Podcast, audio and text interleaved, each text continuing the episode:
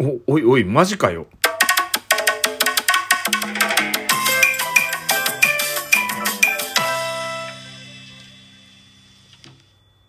立て続けなんで、本当に、おいおい、マジかよ、みたいな感じになっちゃってるんですけど。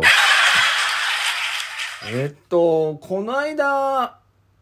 テイルズ・オブ・アライズをクリアして、まあ、プレイして思ったのは、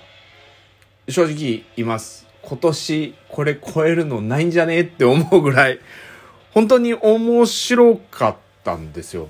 で、まあ今でもちょこちょこ触ろうかなとは思ってるんですけど、ちょっとこの一本のせいで、触れてないというか もう大好物なゲームだったものをちょっと触ってしまってですねまあ皆さんもう実況とかまあ YouTube とかでもあちこちに上がってるので皆さん知ってると思うんですけどそのエルデンリングっていうそのゲームですねもうこれに今ドハマりしております。いや、もともとこう、オープンワールドのゲームって、まあ何度もゲームの話するとき言ってるんですけど、僕大好きで、ただ、ただですよ。ただ、僕あの、フロムソフトウェアさんのゲームってほとんどやってないんですよね。あの、要は、なんか福岡にスタジオがあったりするらしいんですけど あの、僕の住んでるところにあるんですけどね、もう、俺何やってんだぐらいの状態なんですけど、えっ、ー、と、まあ、アマドコアとか好きなんですよ。特にアーマドコアシリーズは。ただ、毎回挫折したりとか、もう操作がもうややこしくて頭パニクっちゃってみたいな。そこまではないんだけど、やっぱりこう、合わなかったりとかするゲームの方が多くって、ダークソウルですか？シリーズありますよね。あれも、僕、当時、2011年ぐらいの頃なので、何か別のゲームか何かやってて、プレイステーション3ほとんどやってないんですよね。まあ、その別のゲームっていうのが FF11 だったりもするんですけども、ただ、それでダークソウルの話は聞いてたので、やろうかなと思いつつ、やってなくて。で、この間、ニンテンドースイッチであの、ダークソウルリマスタードっていうのが出たんで、ああ、やってみようと思ってやったんですよ。やりましたよ。合わないんすよね、マジで。ええだからこう死にゲーはいいんですけど、やっぱりこうリニアで進んでいくようすっていうか、その形の中で、まあ何回もやってって慣れてって、こう、何ですか？あの、綺麗にクリアしていけるようになればかっこいいのかなと思って、要は昔で言うところのプリンス・オブ・ペルシャみたいな僕の中でイメージなんですよ。だから、もう途中で泣きそうになってやめちゃったんですよね。結局ですね。はい。すいませんっていう感じだったんですけど、そういうなんかこう、ネガティブイメージがすごくあって、今回エルデンリングは正直、やるまでそんなに期待してなかったんですよ、僕の中で。え実況者のさんの配信とか見てても、そんなに見たって言うと何回かかな、最初、結局。あ、面白そうだなと思って。ただ、オープンワールドでこんな西洋ファンタジーっぽくて、なんか馬みたいの走らせてるの見ると、なんか D&D だったり、ルーンクエストだったりを思い出させるような、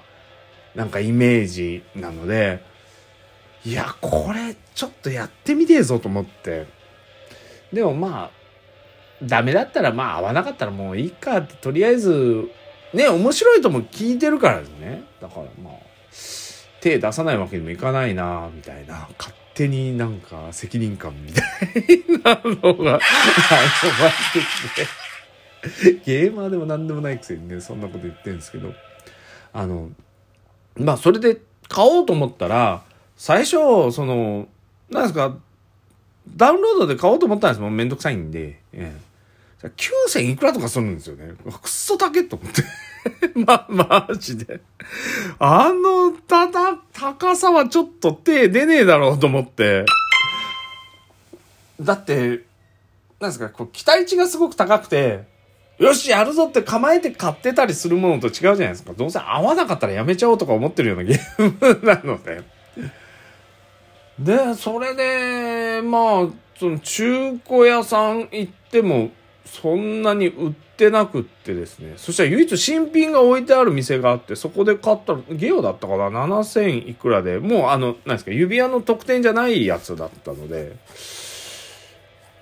ね、あのー、買ったんですよ。なんかパンフレットみたいなのとかもらったんですけど、なんかよく分かってないです。もしかしたら中古なのかもしれねえとか思いながらですね。はい。ただまあ、あの、なんですか。なんとか特典はついてたんで。あ、違う。中古だ、あれ。そう。特典のついてる中古だ。これついてますよって言われて買ったんだ。うん、そう。だから7000いくらだったんですよね。買った時に。うん。だから、まあ、ちょっとやってみようと思って、それで触り始めたんですけど、いや、これ、ダメですよ。ま、マジで。ほんとこれダメ。あの、すげえハマっちゃってて、めちゃくちゃ面白いですね、本当に。あの、一番最初になんかこう、漂着をしてくるところから、まあ、ストーリーがないようで実はすごくあって、あのー、ストーリーを重視しないでただアクションゲーム楽しみたいっていう人もおそらくこれ楽しめると思うんですよね。オープンワールドでこううろうろしながら敵と戦ってみたいなのでも強いんで。でも僕の場合ストーリーとかをどうしても重視したいタイプなので、そういう人間でも一個一個のこう NPC だったりの関係性だったりとか、間違って殺しちゃったりとかですね。そういう自由度のところもすごく高くあって、敵対関係になっちゃったりとかもするんで、いやーもう死にまくりですね。普通、こういうゲームっていうか、まあ、ゲームやってて、こんだけ同じところで死んでたら僕も絶対やめちゃうんですよ。もう嫌になっちゃって。でもこれはね、やめないですね。面白い。ただまあ、死んだ時の救済措置みたいなものが、その死ぬ前提で作られてるところもちょっとあるんだろうと思うので、持ってる経験値みたいなもんがなくなっちゃうっていう、結局デスペナ、あ、デスペナルティを食らっちゃうと、ちょっとテンション下がっちゃうところあるとは思うんですよね。でも、ある意味お金と同じ扱いのものなんですよ。ルーンって言って経験値とその取引してるそこの通貨ですね。エルデンリング内の通貨は同じなので、まあ、落とさないように、ちゃんと一回レベルを上げといて、お金持ってない状態でダンジョンに入るとか、まあ、1万ぐらいだったらもう一回貯め直せるからいいやと思って、そのままもう捨てちゃうとかいう選択肢もできるので、まあ、その辺はやりやすかったですね。まあ、ただただもうグラフィックが、綺麗かって言われたら分かんないですよ。その PS4 で僕やってるんで、PS5 はもっとめちゃくちゃ綺麗なのかもしれないし、その PC 版はすげえのかもしれないです。チューン版ですね。まあすごいのかもしれないですけど、いや、一番最初はあの大きな輝く木に圧倒されるんで、うわーって思っちゃうんですけど、よくよく見るとそこまでじゃあグラフィック綺麗かって言われると、うん、そうでもないのかなって思うんですけど、ただ見せ方とかがめちゃくちゃうまいんで、例えばその、暗がりから出てきたところの、その、シチュエーションですよね。に明るくふわーっと霧がかかったところに向こうの方に教会が見えてたりとか、瓦礫のちょっと間から差し込む木漏れ日だ、木漏れ日だったみたいなものだったりとか、ああいう見せ方がすごい西洋ドファンタジー感がめちゃくちゃすごいんで、そのグラフィック綺麗か綺麗じゃないうんぬんじゃなくて、もうそのロケーションの作り方がめちゃくちゃうまいんですよね。だから飽きないんですよ。もうやってて。まあ特に剣もそうなんですけど、僕刀好きなんで、ああいう西洋ファンタジーの中に刀持ち込むっていう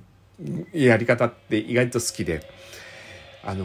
ジャパニーズ、お腹切りみたいな感じの、なんかこうテイストって好きなんで、ウィザードリーとかでも侍とか好きだったりもするんでですね、なんかこ今回これに侍が採用されてるのもそこらしいんですけど、あの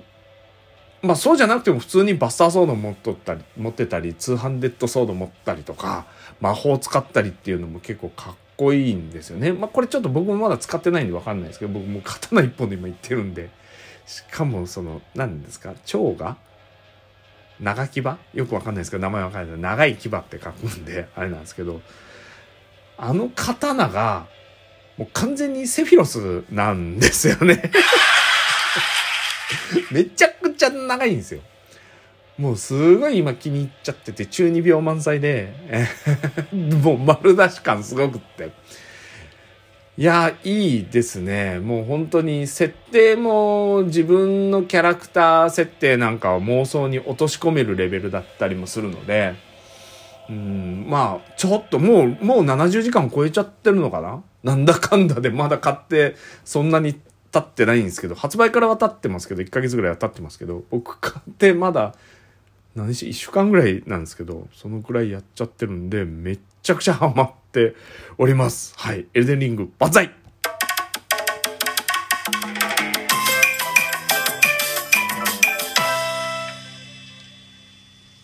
いや、14日には13騎兵なんちらも出るんで、やっべえな。それじゃあ。